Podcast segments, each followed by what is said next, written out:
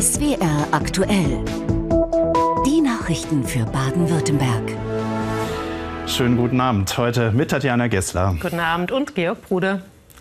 Ja, wir beginnen mal nicht mit Problemen, sondern mit einem Lösungsansatz für ein Problem, das immer offensichtlicher wird. Uns fehlt Personal, nicht nur in der Industrie, eigentlich überall, in der Pflege, der Gastronomie oder im Handwerk. Ein Ansatz kommt da jetzt von der Ampelkoalition in Berlin, die dafür sorgen will, dass Fachkräfte einfacher zu uns einwandern können, egal woher sie kommen.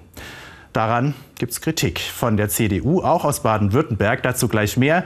Davor wollen wir mal in einen kleinen Friseursalon in Winnenden schauen, der seine Mitarbeiter aus dem Ausland schon gefunden und selbst ausgebildet hat. Das Problem mit der jetzigen Gesetzeslage ist unklar, ob sich das auch gelohnt hat. Sprich, ob die Friseure bleiben dürfen. Felix Zink. Bei Massar hat es geschafft. Er hat eine abgeschlossene Ausbildung zum Friseur. Ohne die wäre er nicht in Deutschland. 2015 ist er aus Gambia geflüchtet, zu Fuß nach Libyen, mit dem Boot nach Italien und dann nach Deutschland. Dort wurde er abgeschoben zurück nach Italien. Weil er einen Ausbildungsvertrag in Winnenden bekommen hat, durfte er wieder zurück. Hier gab es neue Hürden. Die deutsche Bürokratie, Sprachkurse als Bedingung für den Aufenthalt, sich nebenbei integrieren und natürlich die Vollzeitausbildungsstelle. Also in der Ausbildungszeit, dann weiß ich, okay, ich muss die Ausbildung bestehen, ansonsten dann muss ich wieder zurück. Und das war schon viel stressig, dann musste ich alles, alles machen. Gell? Wenn, weil ich weiß, also ich wusste hier bleiben, meine Arbeit machen. Und dann hat man schon auch manchmal Angst. Gell? Zusammen mit seinem Kollegen Toni Oniewinle aus Nigeria mussten sie um ihren Aufenthalt und ihren Abschluss bangen. Unterstützung bekamen sie von ihrer Ausbilderin Jutta Brändle. Wir wussten immer nicht, äh, wann was kommt. Ähm, wann droht die Abschiebung? Die Abschiebung drohte dann für Toni mehr oder weniger ähm, vier Monate vor Ausbildungsende. Und das war schon sehr, sehr stressig. Wir haben dann auch einen Anwalt genommen, ähm, den ich dann finanziert habe. Durch die sogenannte 3 plus 2 Regelung durften die beiden dann bleiben. Vorerst. Das heißt, nach der erfolgreichen Ausbildung von drei Jahren werden Geflüchtete bisher befristet für zwei Jahre geduldet. Zu wenig findet Jutta Brändle.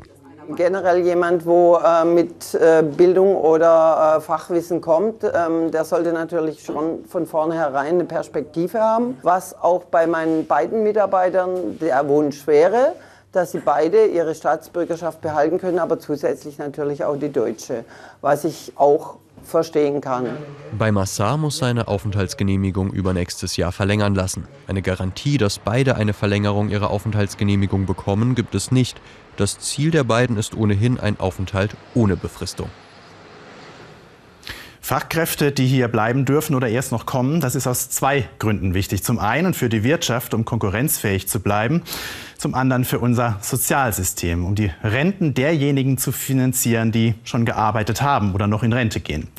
Und da das mit den sogenannten Babyboomern in den kommenden zehn Jahren immer mehr werden, braucht es eine Lösung. Die hat die Ampelkoalition jetzt vorgelegt. Georg Link erklärt uns, was der Bundestag in dieser Woche noch beschließen soll und die Kritik daran. Gleich zwei Ministerinnen und zwei Minister eilten am Mittag vor die Presse, um ihre Eckpunkte für die Fachkräfteeinwanderung vorzustellen und vor allem zu loben. Es wird das modernste Gesetz Europas zur Einwanderung, zur Fachkräfteeinwanderung. Und äh, es ist nicht zuletzt die Wirtschaft, die uns sagt, dass dieses Gesetz zwingend notwendig ist. Wir haben unglaublich viele Arbeitsplätze, wo wir keine Arbeitskräfte finden, sodass wir eine Zuwanderung aus Drittstaaten zwingend brauchen. Und das sind einige der Eckpunkte. Bei sogenanntem guten Potenzial der Zuwanderer kann die eigentliche Jobsuche auch erst in Deutschland erfolgen. Die Einreise nach Deutschland ist auch ohne einen deutschen Arbeitsvertrag möglich. Das Anerkennungsverfahren für einen ausländischen Abschluss kann auch erst in Deutschland erfolgen und in bestimmten Berufen zählt die Berufserfahrung statt einem in Deutschland anerkanntem Abschluss. Nicht ganz so überzeugt ist die CDU. Sie befürchtet eine Einwanderung vor allem in die Sozialsysteme.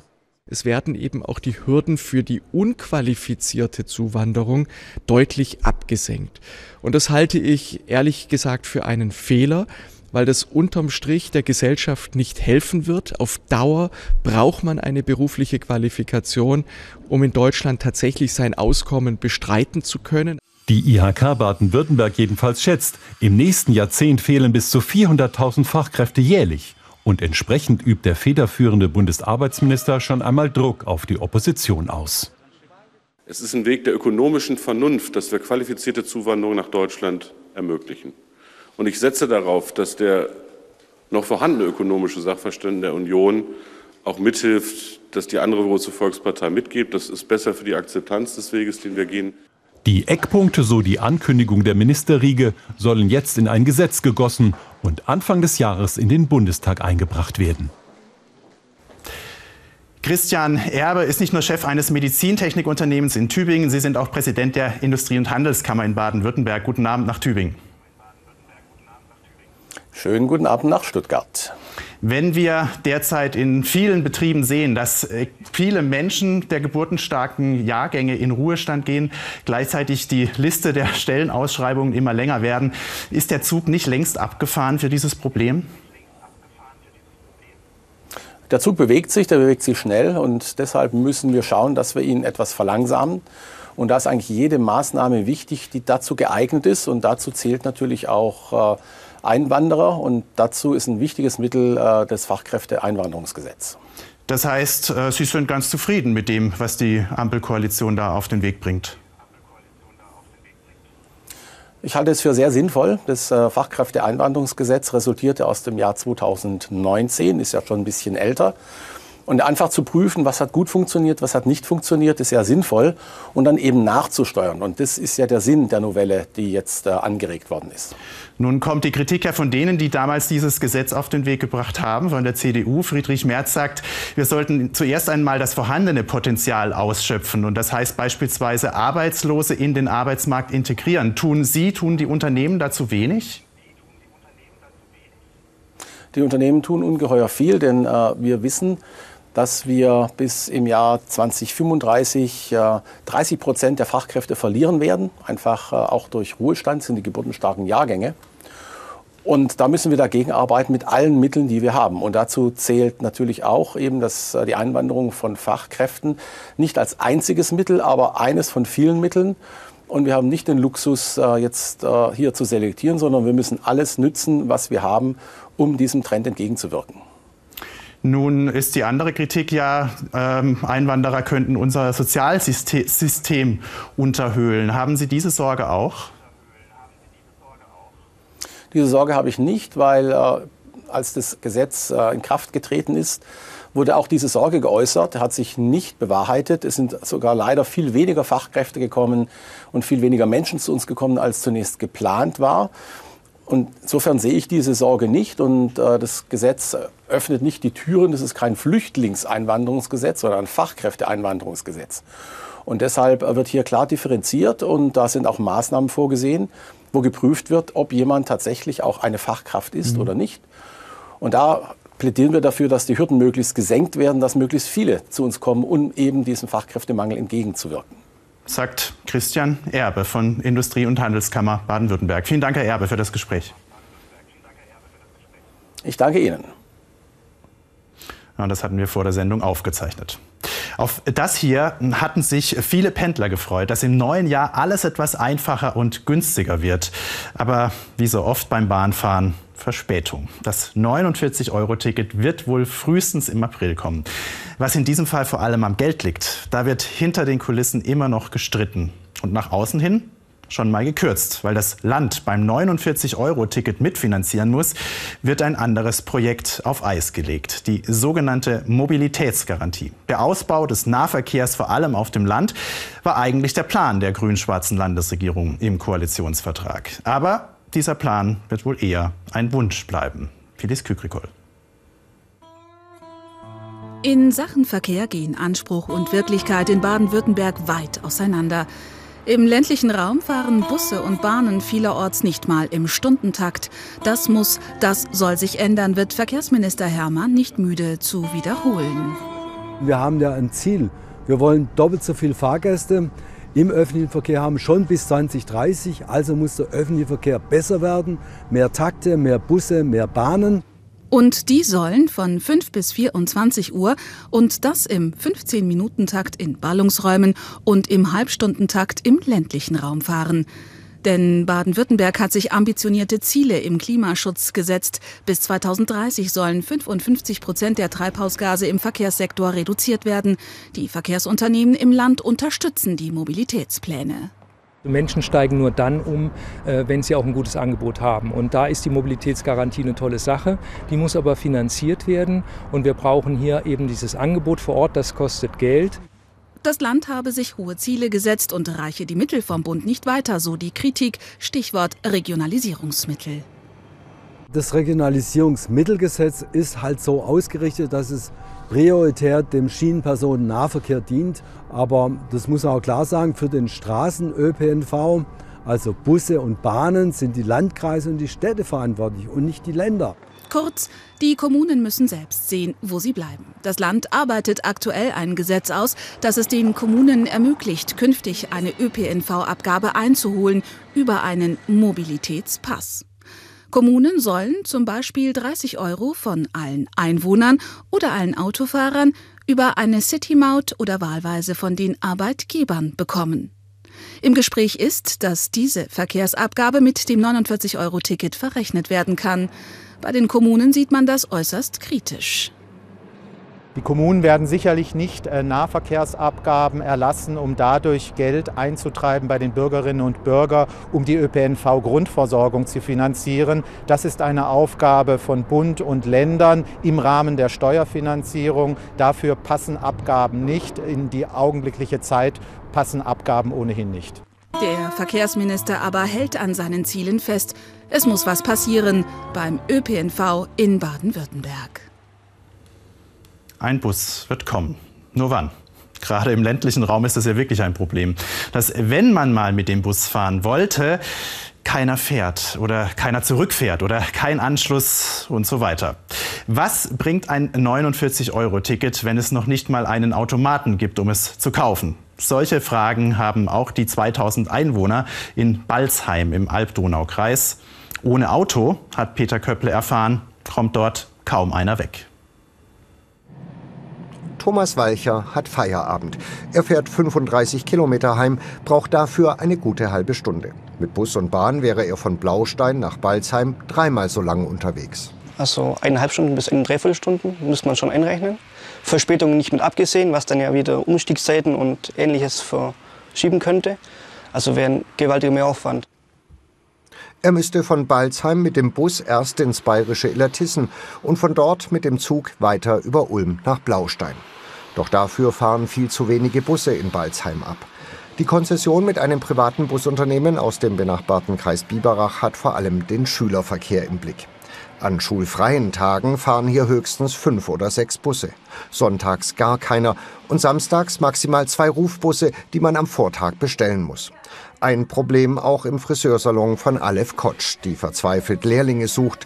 Ihre letzte Auszubildende aus einem Nachbarort musste von ihren Eltern gebracht werden. Die ist drei Jahre lang hergefahren worden, also Mittagspausen abgeholt worden, abends nach Hause, Feierabend. Und es war relativ schwer. Aus dem Gemeinderat kämpft Klaus-Peter Federhen seit 30 Jahren für bessere Verbindungen. Doch die Verkehrsplanungen gehen immer an Balzheim vorbei und berücksichtigen vor allem den Schülerverkehr, sagt er. Alles das, was in diesem äh, Vertrag, äh, in dieser Konzession drin ist, äh, deckt halt eben die Bedürfnisse der anderen Bevölkerungsschichten nicht ab. Nicht mal minimal. Sie können es ja am Fahrplan sehen, wie viele Ausnahmen es gibt. Und dann kann es sein, dass Sie mal nach Laubheim anderthalb Stunden brauchen zum Arzt für eine Strecke, die 14 Kilometer weit ist. Dabei muss man schon zum Einkaufen Balzheim verlassen. Im Rathaus ist man frustriert. Der erträumte Stundentakt zum nächsten Bahnhof scheint inzwischen illusorisch, wenn dafür kein Geld fließt, meint Bürgermeister Hartleitner. Darum ärgert es mich eher ein bisschen, dass man jetzt so viel Geld und Aufwand in diese Billigtickets, 9-Euro-Ticket und 49-Euro-Ticket reinsteckt und das Ganze auch noch als große politische Errungenschaft preist. Was nutzt ein Ticket ohne Bus? Zurück bei Pendler Thomas Walcher, der noch auf seinem Handy zeigt, dass er nach 17.16 Uhr gar nicht mehr nach Hause kommen würde, denn das wäre ab Blaustein schon sein letzter möglicher Zug. nächste Verbindung, die die App anzeigt, wäre 22.36 Uhr, aber dann mit Ankunft 5.53 Uhr morgens. Aber so wie es aussieht, wird er wohl noch jahrelang Auto fahren. Und das hier passiert auf dem Land genauso wie in der Stadt. Vandalismus in Kirchen, schauen Sie mal hin, dass beispielsweise Kirchenfenster eingeworfen werden. Mit Kraft und Wut, das mit Füßen getreten wird, was für andere eine große Symbolik hat. Hier zerstörte Kirchenbänke. 145 Jahre lang haben sie in der Stuttgarter Feuerseekirche ihren Dienst verrichtet, bis die Kirche vor etwa einem Jahr verwüstet wurde. Wenn man sich die Kriminalstatistik anschaut, dann ist das kein Einzelfall. Mehr als 350 Mal gab es solche Sachbeschädigungen im vergangenen Jahr. Und das scheint noch mal zuzunehmen. Vor allem in der Erzdiözese Freiburg gibt es solche Fälle von Vandalismus immer öfter. Viola Mori. Es fängt hier bei den Bänken an. Also hier ist es nicht so schlimm. Dann steigert sich das eigentlich, die Brandspuren hier an den Polstern. Und hier ist eigentlich das markierendste das schlimmste Schaden und hat auch die Bank ziemlich betroffen. Judith Schmidt ist immer noch erschüttert. Sie hat die Schäden als eine der ersten entdeckt in der Maria-Himmelfahrt-Kirche in Wasenweiler. Die Streichhölzer lassen sie trotzdem liegen, obwohl Unbekannte kürzlich an mehreren Stellen Feuer in der Kirche gelegt haben, die laut Polizei auch leicht hätte abbrennen können. Es tut mir einfach leid, ähm, wie, wie weit wir schon gekommen sind, so mit ähm, Grenzen und Achtung und Respekt und genau. Es wird heute alles Mögliche zerstört, aber hier war früher immer noch so ein heiliger Ort, ähm, der einfach noch geachtet worden ist. Und ähm, das ist jetzt leider scheinbar auch nicht mehr der Fall. In der evangelischen Martin-Butzer-Kirche in Breisach werden seit Jahren regelmäßig Fensterscheiben eingeworfen. Von Jugendlichen, erzählt Pfarrerin Britta Hannemann. Das finde ich erstmal schade, dass ich jeden, der sich hier aufhält, auf dem Gelände scanne. Das ist mal das Erste, was es macht. Das Zweite ist, dass es natürlich finanzielle Schäden sind. In Baden-Württemberg gab es im letzten Jahr 357 Fälle von Sachbeschädigung an Kirchen und Kapellen, Tendenz für dieses Jahr steigend. In der Erzdiözese Freiburg wurden in den letzten Monaten gleich mehrere Kirchen beschädigt. Dort verurteilt man diese Einzelfälle, sieht aber keine deutliche Zunahme von Vandalismus. Es wird hier und da gegebenenfalls in der Verantwortung der Kirchengemeinden zusätzliche Sicherheitsmaßnahmen geben. Darüber entscheiden aber die Kirchengemeinden letztlich. Wir setzen alles daran, dass Kirchen weiterhin offen bleiben können. In Breisach hat sich die Gemeinde entschlossen, das Außengelände der Kirche per Video zu überwachen. Aber es ist natürlich nicht schön, eine Kirche so abzuschirmen mit Videoüberwachung. Das widerspricht eigentlich dem, was wir als Kirche als offen sein wollen für die Menschen. Und in Basenweiler bleiben die Kirchentüren außerhalb der Gottesdienste erst einmal geschlossen, zumindest in den dunklen Wintermonaten. Ja, und wir schauen auf das, was heute noch wichtig war, mit Tatjana. An den vier Universitätskliniken im Land sind die Warnstreiks fortgesetzt worden. Vor der dritten Runde der Tarifverhandlungen morgen hat die Gewerkschaft Verdi auch heute an allen Standorten zu Demonstrationen aufgerufen. In Freiburg etwa gingen mehr als 700 Beschäftigte für mehr Gehalt auf die Straße. Mit lauten Sprechchören und Transparenten zogen die Klinikbeschäftigten durch das Freiburger Uniklinikviertel, unterstützt von einigen diensthabenden Kollegen. Mit Nachdruck forderten sie erneut ein Gehaltsplus von mehr als 10 Prozent, um die Inflation auszugleichen. Vor der Hauptverwaltung stellte sich die Klinikleitung den Demonstrierenden. Die Arbeitgeber hatten zuletzt etwa 6 Prozent mehr sowie eine hohe Einmalzahlung angeboten. Die Streiks und Proteste sollen noch bis morgen weitergehen. Die Zahl der Arbeitslosen in Baden-Württemberg ist im November leicht gesunken. Die wichtigsten Zahlen im Einzelnen. Bei der Agentur für Arbeit waren 227.811 Menschen ohne Arbeit registriert und damit 1273 weniger als im Oktober. Die Agentur spricht inzwischen von einer nachlassenden Dynamik bei den Einstellungen. Vor allem für Langzeitarbeitslose werde es zunehmend schwieriger, eine Beschäftigung zu finden. Im Vergleich zum November vor einem Jahr ist die Zahl der Erwerbslosen gestiegen. Die Arbeitslosenquote liegt unverändert bei 3,6 Prozent. Ein Lastwagenfahrer ist am Morgen bei einem Verkehrsunfall auf der A8 bei Grübingen im Kreis Göppingen ums Leben gekommen. Der Mann hatte nach Angaben der Polizei das Ende eines Staus in Fahrtrichtung Stuttgart übersehen. Durch den Aufprall verkeilten sich insgesamt vier Lastwagen. Die Feuerwehr versuchte mit schwerem Gerät die Fahrzeuge auseinanderzuziehen. Zwei weitere Fahrer mussten ins Krankenhaus. Der Stau hatte sich nach einem ersten Unfall mit zwei Autos bei Kirchheim-Teck gebildet. Nach dem tödlichen Unfall am Stauende kam es noch zu einem weiteren Auffahrunfall mit einer leicht verletzten Autofahrerin. Die Autobahn war für mehrere Stunden voll gesperrt. Der VfB Stuttgart trennt sich mit sofortiger Wirkung von Sportdirektor Sven Mislintat. Sein Vertrag, der bis zum 30. Juni 2023 läuft, wird vorzeitig aufgelöst. Die Trennung kommt nicht unerwartet. Das Verhältnis zwischen Mislintat und Vorstandschef Werle galt in den vergangenen Wochen als angespannt. VfB-Fans hatten zuletzt noch mit einer Petition versucht, den Abgang zu verhindern. Mislintat war dreieinhalb Jahre im Amt. Die Herzensbeziehung zwischen Sven Mislintat und dem VfB seit heute Mittag ist sie beendet. Die Trennung erfolgt einvernehmlich und sofort. Ein Angebot zur Vertragsverlängerung hat Mislintat nach Clubangaben abgelehnt. Der Sportdirektor kam im Frühjahr 2019 zum VfB. Spätestens seit der Trennung von Trainer Pellegrino Matarazzo im Oktober stand aber auch seine Zukunft auf dem Prüfstand. Das Verhältnis zwischen Mislintat und Vorstandschef Alexander Werle galt wochenlang als angespannt. Bei vielen VfB-Fans aber genoss Misslintat immer ein hohes Ansehen. Über 12.000 hatten sich in einer Online-Petition für einen Verbleib des Managers stark gemacht. Wir sind natürlich enttäuscht. Das sind viele andere Fans auch. Das zeigen die Reaktionen in den sozialen Medien. Äh, denn der Weg mit Sven Mislintat, der hat einfach für eine große Begeisterungsfähigkeit gesorgt unter uns Fans. Trotz Winterpause bleibt es beim VfB Stuttgart also turbulent. Wer Sven Mislintats Nachfolger wird, soll in den nächsten zwei Wochen geklärt werden. Die hier will niemand loswerden. Zumindest in der Krippe unterm Christbaum gehören Ochs und der Esel hier nun mal in den Stall, in dem Jesus der Weihnachtsgeschichte nach geboren wurde. Braucht es sie aber auch in lebendiger Form auf einem Weihnachtsmarkt? Das wird jetzt in Stuttgart diskutiert. Seit Jahrzehnten gibt es an der Stuttgarter Markthalle eine lebende Krippe, also Esel und Schafe zum Anfassen und Streicheln. Ganz süß, aber Tierquälerei nicht nur Tierschutzorganisationen fordern jetzt, damit aufzuhören, lebende Tiere öffentlich zur Schau zu stellen. Warum das in ihren Augen ein Problem ist und wie die Stadt darauf reagiert, Barbara Siebert. Die lebende Krippe auf dem Stuttgarter Weihnachtsmarkt. Die Lämpchen vor allem, die sind so niedlich, man möchte sie streicheln. Gehört zu Weihnachten dazu. Schaf und Esel muss sein. Mir gefällt Es Es ist einfach mal was anderes, ein bisschen Natur in der Stadt. Herdentiere vereinzelt, auf engem Raum und das mitten in der Großstadt. Genau darin sehen nicht nur Tierschützer ein Problem. Eigentlich sollten die in der Landschaft sein, draußen auf der Wiese und einfach da rumtollen. Schön, aber auch traurig. Ich glaube, für die Tiere ist es nicht gut, dass sie da stehen. Es ist denen unangenehm, die fühlen sich nicht zu Hause, weil ich selber Tiere habe. Und deswegen weiß ich das. Zwar befindet sich die lebende Krippe nicht mitten im Trubel, doch nur wenige Meter entfernt sei es laut und eng, warnen Tierschützer in einem offenen Brief an die Stadt.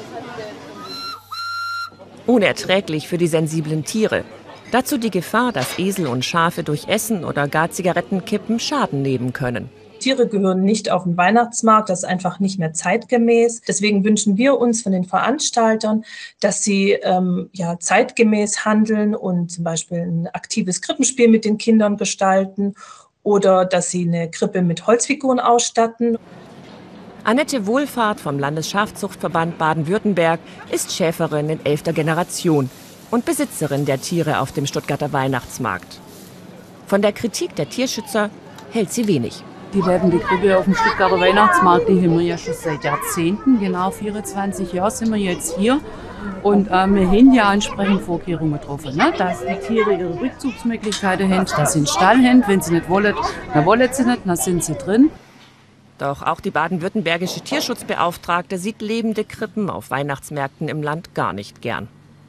Meine Empfehlung wäre einfach, darauf zu verzichten, einfach Tiere zum Vergnügen ähm, zur Schau zu stellen auf dem Weihnachtsmarkt. Ich halte das einfach auch für nicht für den richtigen Weg, ähm, landwirtschaftlich genutzte Tiere zu präsentieren.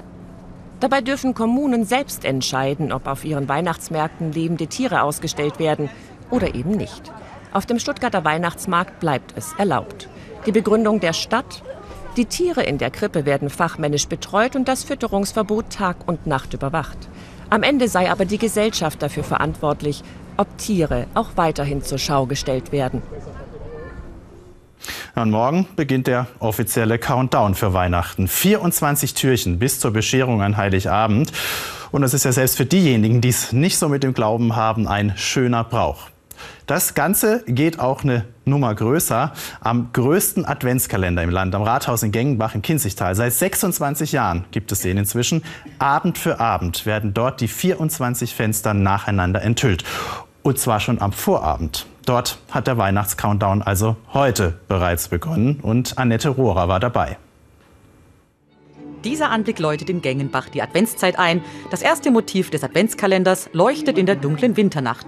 Es stammt aus dem Werk von Saint-Exupéry, Der kleine Prinz. Doch vor der Enthüllung steht die Verhüllung. Die 24 Fenster des Rathauses werden mit den Motiven bespannt. Der Gengenbacher Adventskalender ist eine Erfolgsgeschichte. Eine sehr wichtige wirtschaftliche Bedeutung hat dieser Adventskalender, denn wir haben hier wirklich Hauptsaison. Der Einzelhandel, die Gastronomie, die Hotellerie, viele Leistungsträger profitieren und partizipieren auch davon. Vor 26 Jahren machte man sich auf die Suche nach einem besonderen Adventsevent. Und da das Rathaus 24 Fenster hat, bot es sich als Hauskalender an. Wer die Bilder näher betrachten möchte, kann dies im Museum Haus Löwenberg. Dort sind einige neben weiteren Ausstellungsstücken zu sehen.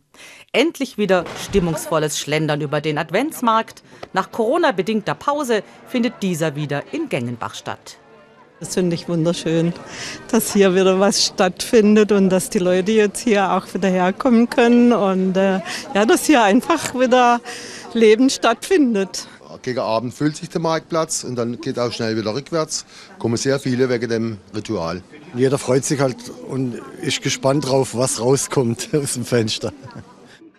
Eingeläutet wird die Fensterenthüllung jeden Abend von einem kleinen Singspiel. Bis zum 6. Januar kann der Kalender bestaunt werden.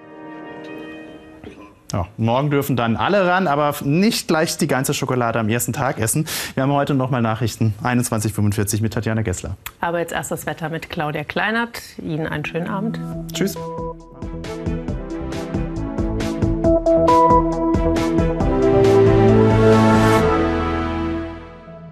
Guten Abend und herzlich willkommen zum Wetter für Baden-Württemberg. Jetzt ist nicht nur der November vorbei, sondern auch der Herbst. Und der präsentiert sich erst einmal noch weiterhin ziemlich grau in grau.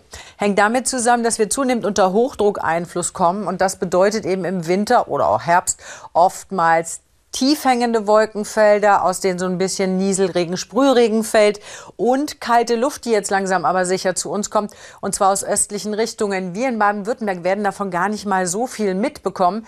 Ja, in den höheren Lagen, da kann es auch mal Schnee- oder Schneeregenschauer geben, die nicht allzu viel bringen. Ansonsten gehen die Temperaturen jetzt beispielsweise in Stuttgart auf die rund 4 Grad. Anfang nächster Woche geht es dann wieder rauf auf 5, 6 Grad. Dann wahrscheinlich noch mal eine kleine Delle aber da ist es noch zu unsicher, irgendwas Genaues zu sagen. Sicher ist, in der Nacht bleiben viele dichte Wolken hängen, nur selten gibt es Wolkenlücken. Die Temperaturen gehen bis morgen früh zurück auf Werte von meist 5 bis minus 2 Grad. Nebel kann sich bilden, und zwar am ehesten Richtung Donau und Bodensee. Morgen Vormittag weiterhin stark bewölkt. Etwas Sonnenschein gibt es entlang von Main und Rhein. Im Laufe des Nachmittags kommt dann aus Süden so ein kleines Tiefdruckgebiet, das für einzelne Schnee- oder Schneeregenschauer insbesondere in den höheren Lagen von Alb und Allgäu sorgen kann. Die Temperaturen steigen dazu auf Werte von meist 1 bis 8 Grad und der Wind ist überwiegend schwach unterwegs. Er kommt aus Ost bis Nordost. Die nächsten Tage bleibt es bei ähnlichem Wetter. Das heißt nicht allzu viel Sonne, aber eben auch nicht allzu viel Niederschlag, also weder Regen noch Schnee. Freitag so einzelne Schneeregenschauer an der Grenze zu Bayern. Drei bis sieben Grad maximal. Samstag dann zwei bis fünf Grad. Dann geht Sonntag sogar wieder auf bis zu sechs Grad hoch. Dazu Sonne, dichtere Wolkenfelder, morgens Nebel und die dichten Wolken, die werden uns eben noch eine Weile erhalten bleiben.